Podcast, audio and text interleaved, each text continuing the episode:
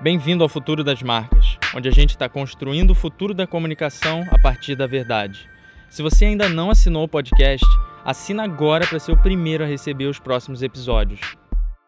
Hoje eu estou aqui com ele, Marcel Nobre, um cara que eu conheci em São Paulo, super humilde, ele já foi executivo aí de grandes empresas na área de vendas, então entende muito do assunto. E hoje a gente vai falar sobre é, vendas na era digital e como é, essa figura do vendedor é, de carros, de automóveis está ficando desgastada e qual é o futuro desse vendedor. Então a gente vai falar sobre o que é social selling, é, como construir é, a singularidade e, e mais do que a autoridade no ambiente digital, a evolução do storytelling. Então o episódio de hoje está recheado de coisas muito maneiras. Fica ligado e bem-vindo ao futuro das marcas. Bom, cara, é, minha história é: eu sou um cara natural de Santos, a mini Rio de Janeiro. É, Rio de Janeiro poluído. É, exatamente. Cara, é, até os 17 anos eu morava na praia, tinha aquela qualidade de vida de quem mora na praia e não tinha muito plano para o futuro, eu curtia sempre muito o presente, eu queria ser astronauta. É, não me pergunte porquê, mas eu tinha essa curiosidade e gostava de estudar o universo e tudo mais. E com 17 anos, aquela pressão de, cara, preciso trabalhar, me formei, preciso fazer uma faculdade, alguma coisa assim, pelo menos na minha criação isso era o normal. Né? Bicho, agora vai fazer uma faculdade, vai procurar o teu emprego e, e vai, vai viver a tua vida, né? vai criar a tua independência. É, e vim para São Paulo, uma mão na frente e outra atrás. Sem, meu pai já morava aqui, meus pais eram separados, morava em São Paulo e eu vim para cá morar com ele e de repente me pego fazendo administração de empresas e trabalhando num banco americano na Paulista. né, pra você ver como o meu planejamento de carreira foi incrivelmente perfeito do jeito que eu planejei. E aí comecei em banco, cara, trabalhei uns três anos no, no, nesse banco, depois fui para a Ambev, minha grande escola de negócio, trabalhei por quase nove anos, ali eu descobri uma cultura mais legal, que fazia sentido para mim, eu enxergava um propósito legal. Cara, e, e, dali eu comecei a testar outras coisas e fui trabalhando em outras empresas, uh, trabalhei em mais umas cinco empresas diferentes, períodos mais curtos. Uh, fiz algumas cagadas, algumas escolhas erradas de cara, ir por cargo e salário, e a hora que chego lá, cultura não era legal, propósito não era legal, e aí que eu fui entender o que, que é, o que, que eu tenho que dar valor né, no que eu quero fazer. Até o momento que eu estava na minha última empresa, é, eu estava feliz, estava de certa forma começando a me acomodar, porque eu, isso me incomodava de certa forma. É, entro numa sala de reunião achando que vou ser promovido, saio de lá demitido, por conta simplesmente de uma mudança estratégica da empresa. Veio uma lista para o meu gestor de pessoas que ele tinha que demitir, que eram números. É, e eu era talvez o cara com um salário mais alto, com um custo de demissão mais baixo, foi isso que veio para mim e por isso é, eu era o próximo diretor da empresa e de repente eu estou demitido no meio de uma crise com um filho, não estava preparado para isso. Uhum. E aí me, foi uma, mais uma viradinha de chave que foi, pô, peraí, velho, é, não existe mais mundo estável, né? A gente vive num mundo muito louco, no mundo VUCA, que o que vale ontem não vale mais hoje e amanhã muda de novo. E se não é para ter estabilidade, se não é para ter segurança, se não é para as pessoas me entenderem como ser humano e sim como número, é, eu comecei a não topar mais esse jogo. E aí eu fui em busca de empreender. E aí abri um mundo gigantesco, comecei a me envolver muito com empreendedorismo, com startups. É, cara, e cada vez eu vou descobrindo mais que menos eu sei, e que eu ainda preciso entender o que eu quero, porque eu, eu já estou muito mais tranquilo com relação ao meu propósito e ao que eu estou fazendo hoje do que eu estava lá atrás. Mas uh, acho que é isso, estou em plena transformação e acho que isso você vai descobrindo ao longo do tempo. Então eu estou descobrindo, mas digo que eu nunca tive tão feliz com o equilíbrio entre a qualidade de vida, propósito e grana, né? Que também é importante. Acho que é isso, Lucas, assim. Maneiro. Uh, short, a long short story. Muito bom, cara, muito maneiro. Eu acho que, assim, tem três pontos específicos que eu quero explorar com você e outros vão surgindo aqui. É, um é a questão do, do social selling, né? Que é essa quase que uma transformação digital das vendas, Sim. né? É, outro ponto é, é o intraempreendedorismo, que eu acho que é uma característica em que muitos colaboradores em empresas, muitos funcionários se conectam, mas muitas vezes eles não conseguem entender que eles estão conectados por princípios fora da empresa deles e às vezes se frustram por não ter um apoio dentro da empresa, quando às vezes em outras empresas tem pessoas tomando as mesmas iniciativas. E é uma coisa que eu vejo que na sua rede de networking você fomenta muito. E a terceira coisa que eu queria tocar com você era um modelo de consultoria. Então você é, analisou um pouco do, do, do, de benchmarks de consultoria e deve ter tido contato com consultorias na sua, no seu tempo como funcionário, né, como colaborador de empresa e gestor, e entendeu que aquele modelo já não se aplica tanto a certos segmentos de empresas ou será que para qualquer empresa? Queria começar falando na verdade do social selling. Então você você é um exemplo muito clássico porque você é o funcionário que nunca esperava que ia ser demitido, não tinha se preparado e foi demitido num cargo muito alto de liderança, em que a gente sabe que muitas vezes é, os, ex os executivos, não foi o caso, mas os executivos às vezes se acomodam num cargo de liderança, passam a não aprender tanto do novo, são demitidos e aí se veem, é, assim, num beco sem saída. Porque ou eles passam assim, eu como imagino que eles pensam, né? Ou eles passam anos estudando para conseguir chegar no ritmo que o mercado tá, para conseguir então galgar uma vaga no nível que ele estava antes, ou ele se conforma em voltar a ser analista. Uhum. Que, ele, que ninguém quer se conformar depois de ter tido um padrão de vida de um executivo. É, e é difícil a empresa te contratar, porque ela sabe que se você encontrar uma oportunidade melhor, a primeira que você encontrar para voltar para o seu nível, você volta.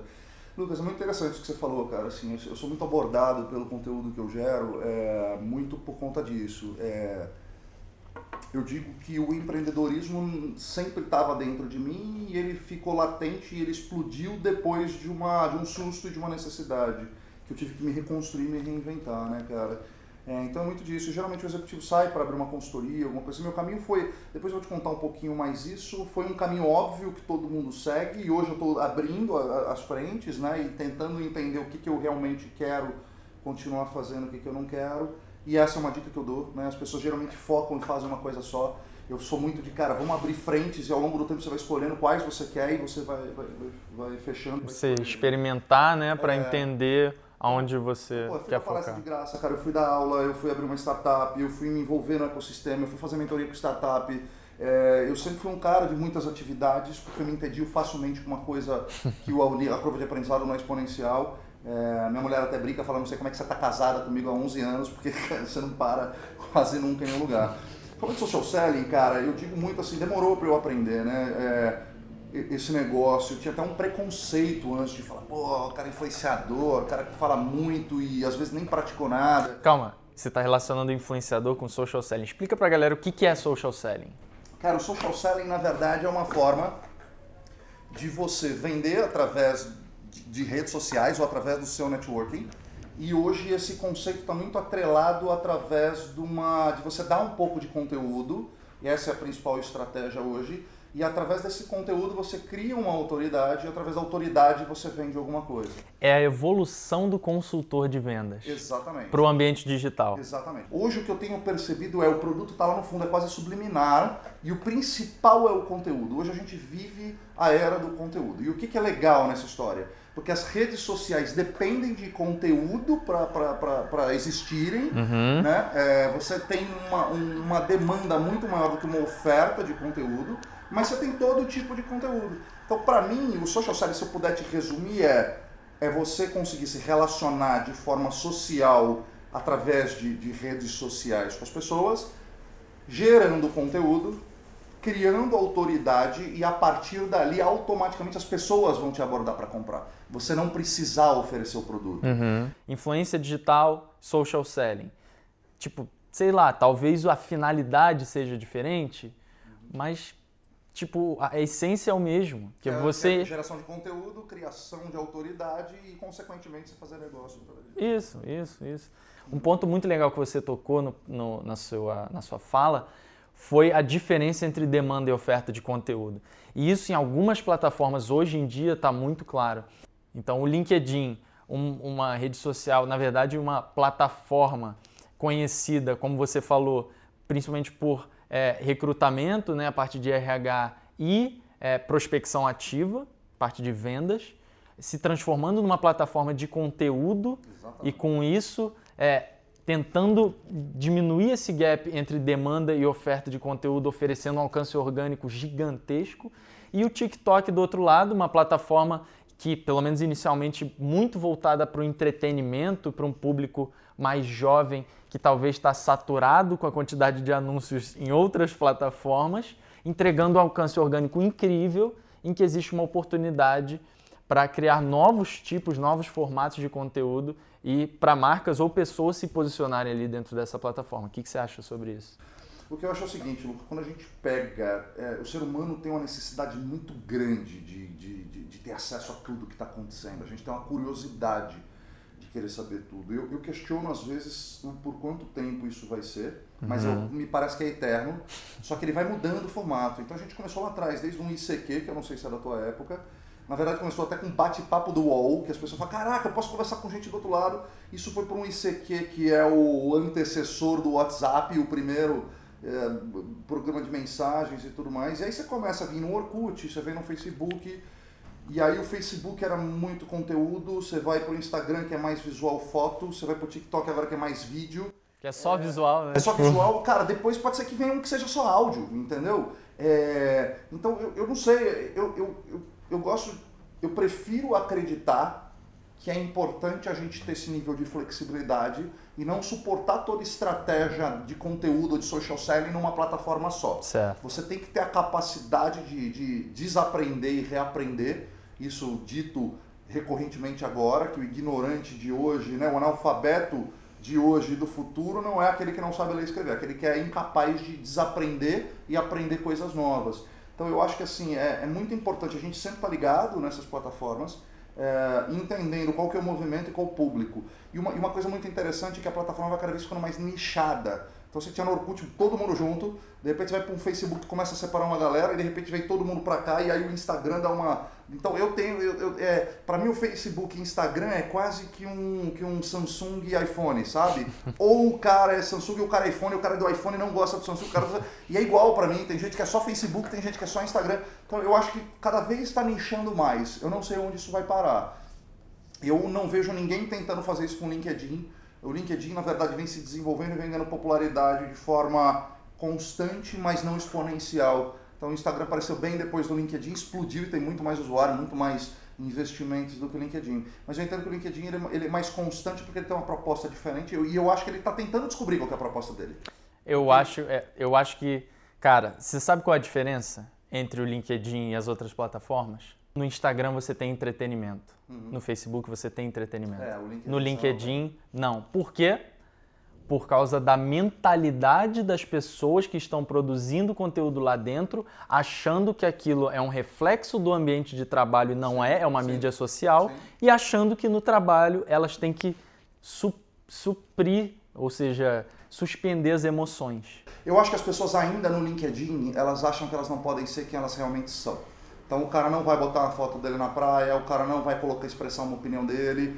E eu escrevi um post sobre isso, é, justamente não para polemizar, mas já polemizando, falando que eu tenho uma liberdade autoral no LinkedIn que pouca gente tem, porque eu não estou no LinkedIn para buscar cliente, eu não estou no LinkedIn para ser contratado, eu não escrevo no LinkedIn para ninguém. Eu escrevo coisas que eu, é um pensamento alto. Para mim, eu penso alto no LinkedIn e se alguém deixar de me contratar por causa daquele meu pensamento, ele está fazendo um favor a mim e a ele. Porque se ele acha que por causa daquele pensamento eu não tenho valor a entregar, é, talvez a gente não, não, não trabalharia bem juntos. Sim, sim. Então, para mim, cara, é, e aí eu conecto com uma parte empresarial que eu digo muito, é cara, seja quem você é numa entrevista. Porque se você não for quem você é, você vai ser demitido exatamente por quem você é. então, quando eu, quando eu, sou, quando eu tenho uma liberdade autoral para ser quem eu sou no LinkedIn, uh, eu percebo que as pessoas se engajam mas muita gente depois manda uma mensagem no privado porque ele acha que se ele comentar e concordar comigo, o cara da empresa. É isso, então ainda existe muito esse dedo e talvez por isso as pessoas se sintam reprimidas uhum. a não consumir conteúdo.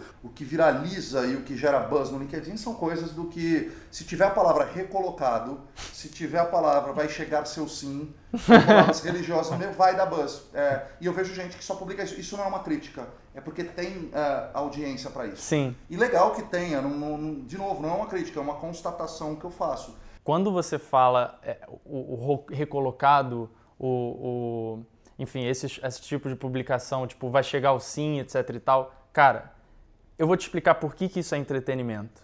Entretenimento é você alterar o estado emocional da pessoa dentro do conteúdo. Isso é entretenimento. No momento que você chega e fala recolocado, é tipo, é um momento da tua vida, tá ligado? Aquilo ali podia ser um filme.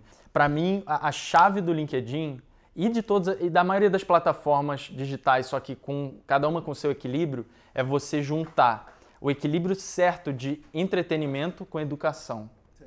Então, no momento que você consegue impactar a emoção das pessoas e mesmo assim entregar um conteúdo teórico ou prático que seja de valor. Eu sempre tive esse conflito e eu uhum. já tentei escrever para engajamento. É, e não quer dizer que eu não escreva para engajamento, mas é, mudou um pouco, entendeu? Mudou é, o quê? Mudou um pouco a forma como eu é, publico, como eu consumo conteúdo. Certo. E o que eu digo é que essa forma de entretenimento, de eu vou contar uma história bacana, que ah, o cara foi lá, a mulher estava grávida, ele perdeu o táxi, aí o cara virou Uber, e perdeu a mãe, veio aqui, a gente se abraçou, chorou.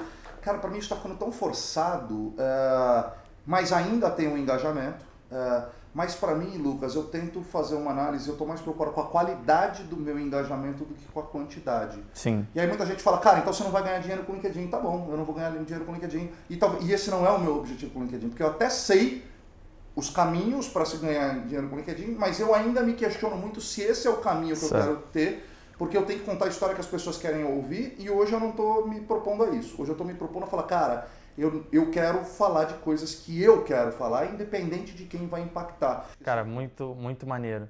É, e aí você falou algumas coisas ao longo da conversa, cara, que eu conectei com um conceito que não está sendo muito falado hoje, porque as pessoas estão muito preocupadas às vezes com a estratégia ou muito preocupadas com o que elas vão falar e muito preocupadas com qual formato, mas ao mesmo tempo elas não querem ser vistas como a, a vítima que só fica jogando vulnerabilidade ou storytelling e elas não se preocupam com um fator que vai ser determinante para o efetivo sucesso delas dentro de uma plataforma como o LinkedIn, que é o volume da produção de conteúdo.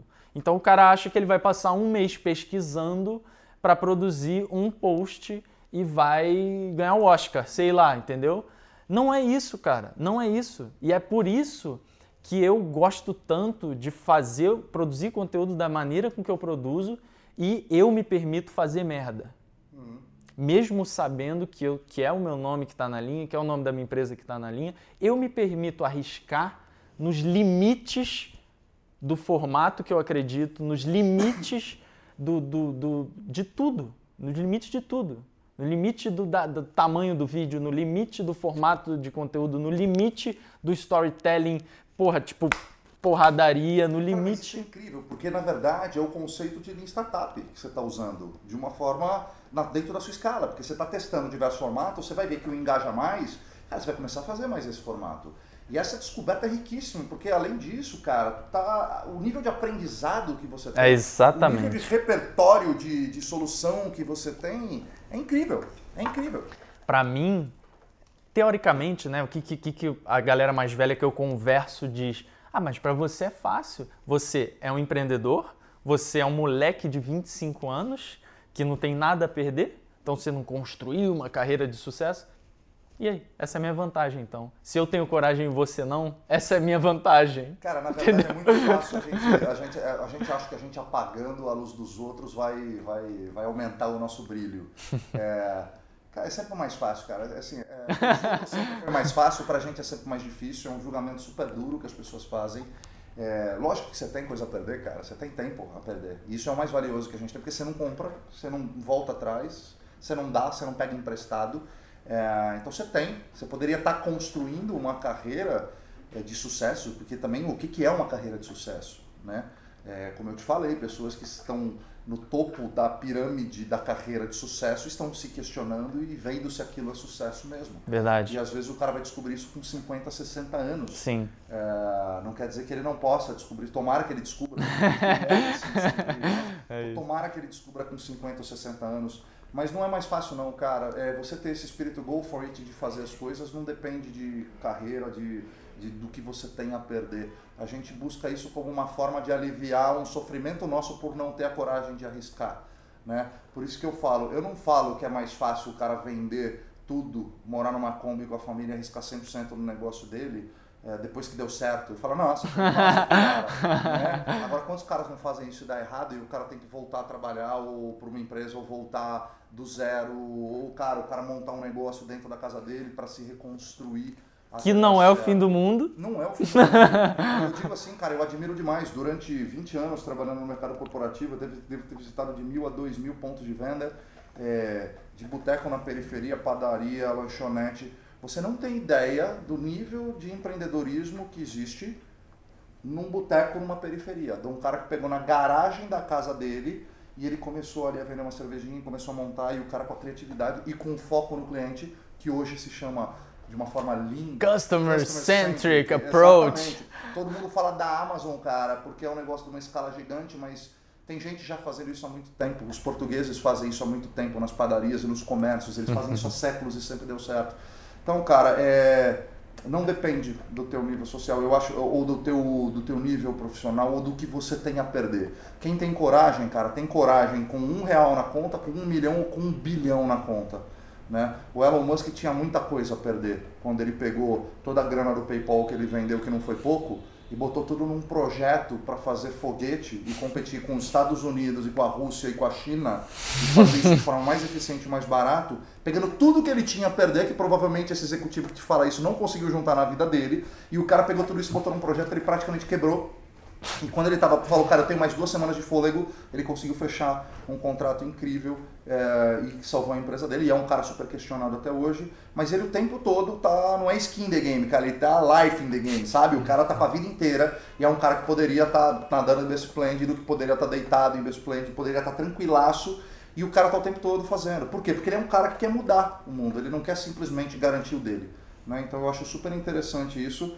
Uh, e o mais legal de, de tudo que a gente disse até agora, do social selling de rede social, é, cara, você ter acesso a tudo isso de uma forma muito fácil. Isso é um privilégio que a nossa geração tem, é você ter acesso a esses cases. E é importante você ter filtro também para entender o que é o storytelling que maximiza essas histórias do que é, é verdadeiro e genuíno. Né? A gente acabou de passar agora, dia 20 de novembro, pelo Dia da Consciência Negra, e eu vi um monte de empresa usando para gerar conteúdo esse dia de uma forma muito bonita, campanhas muito bonitas mas quando você olha o quadro de funcionários da empresa, quantos diretores são negros? Quantos funcionários são negros?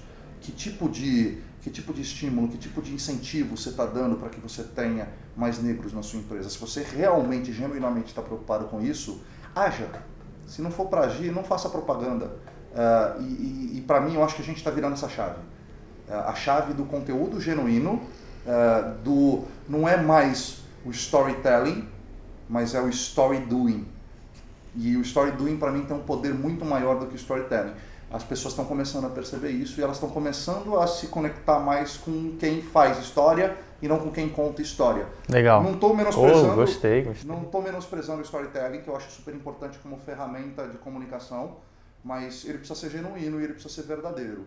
Uh, é a história de você falar, né? É, walk the talk, sabe? É isso. É, é, precisa ter mais. E as pessoas estão entendendo marcas que não têm, uhum. estão começando a não consumir. E pessoas e, também que não têm. E eu acho que essa geração mais nova, não estou nem falando do meu filho que tem 7 anos, eu vejo uma galera com 15 anos que já é um, me parece um outro ser humano, né? Não é, não é o mesmo que eu, não é o Homo sapiens. Né, Velocidade né, no Instagram. Exatamente.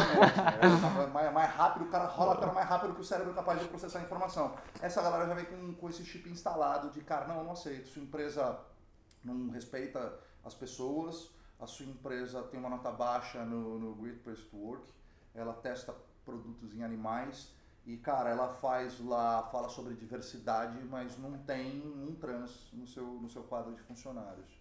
Uh, e eu falei sobre isso exatamente ontem, eu publiquei um negócio sobre isso e tomei umas apedrejadas das pessoas falando, cara, não adianta você contratar um trans se o cara for fazer um software para uma cirurgia cerebral. Eu falo, cara, bicho, por favor, né? não dá para falar nesse nível. Bom senso, né? É, Bom senso. Ponto físico, você agora, tudo bem, legal. É, vamos mas, mas eu acho que muita gente já tem essa consciência e para mim tá mudando a história do storytelling pro story selling e a gente está mudando do storytelling para o story doing. Legal. E para mim o story doing é o que é mais impactante e é uma conexão mais verdadeira. Sim. Cara, acho que assim, existe uma forma, inclusive matemática, de você provar isso que você está falando. Se você for analisar séries históricas de mais de 10 anos, é, com relação a redes sociais, um negócio que a gente não tem tanto esses dados, as empresas não analisam com tanto com um período tão longo, mas é basicamente o que você falou, assim, é, ao longo do tempo, quando você sabe da oferta e demanda de conteúdo,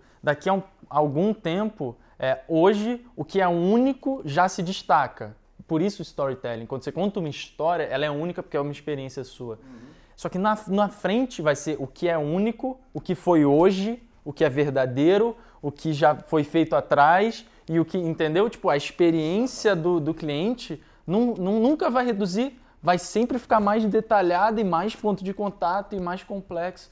E eu acho que resume muito bem o que você falou para fechar nosso papo, que é não conte história, faça história. Exatamente. Vou levar isso para minha vida. Se você for contar história, cara, é o que eu digo, né, cara? É, não dá para matar um mensageiro, né, cara? Uma faca dá para você passar manteiga ou matar um ser humano. Com história também é a mesma coisa. Você pode contar uma história genuína, ou você pode usar a, a técnica do storytelling para transformar uma história ok numa história magnífica que talvez gere aprendizado. E para mim, se esse for o objetivo e o propósito genuíno, beleza. Mas as pessoas querem saber da verdade, cara. Eu acho que é isso. Eu acho que as é pessoas estão cada vez mais se importando com coisas genuínas. É isso. E eu percebo elas já começando a fazer um filtro e começando a questionar. E quando não tem consistência é muito fácil desabar. Sim. Eu acho que é isso. Irado, Marcel. Valeu, Lucão. Tamo junto. Quer um biscoitinho Valeu, aí? Obrigado, cara. quero mais, mais água. Mais Falou pouco, né? Fala pra caralho. Galera, esse foi o episódio de hoje. Se você está gostando do podcast, não esquece de deixar uma avaliação na sua plataforma de áudio com isso, você faz com que o futuro das marcas chegue a mais pessoas. Fica à vontade para falar comigo nas mídias sociais e a gente segue fazendo o que a gente acredita.